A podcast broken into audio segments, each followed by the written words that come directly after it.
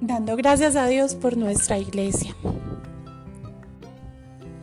Gracias Señor, gracias por nuestra iglesia, gracias porque en la iglesia con las otras personas nos forma Señor.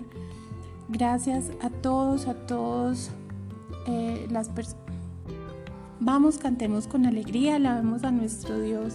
Él nos salva y nos protege, porque la iglesia, Señor, son parte de la historia de nuestra fe, Señor.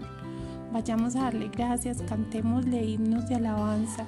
Nuestro Dios es poderoso y Él es el Rey de todos los dioses. Hemos visto cómo has impactado la vida de cada uno de nosotros, Señor, por medio de tu palabra, nos afirmas tus promesas, nos ayudas a arraigarnos en una misma fe en nuestro Señor Jesucristo. Nuestro Dios tiene en sus manos lo más profundo de la tierra, suyas son las montañas más altas, suyos son el mar y la tierra, pues Él mismo los creó. Perdón, gracias Señor porque tú nos muestras tus maravillas, porque somos beneficiados de estar en esta tierra y también de estar en la iglesia donde nos has puesto a cada una. Gracias porque nos enseñas a serte fiel, también siendo fiel a nuestra iglesia, a nuestra familia, en ti Señor, a nuestros hermanos en Cristo.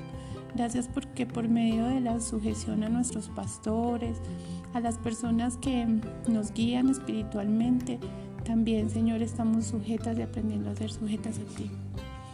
Vamos, oremos de rodillas a nuestro Dios Creador. Pertenecemos a Dios y nosotros somos su pueblo, porque en la iglesia nos enseña que tú, Señor, eres el dueño de la iglesia, que vienes por nosotros. Te alabamos y te bendecimos que somos como la novia, como Jesucristo ha dado la vida por la iglesia, Señor. Asimismo, nosotros queremos prepararnos para tu segunda venida. Maranata, bendito Dios.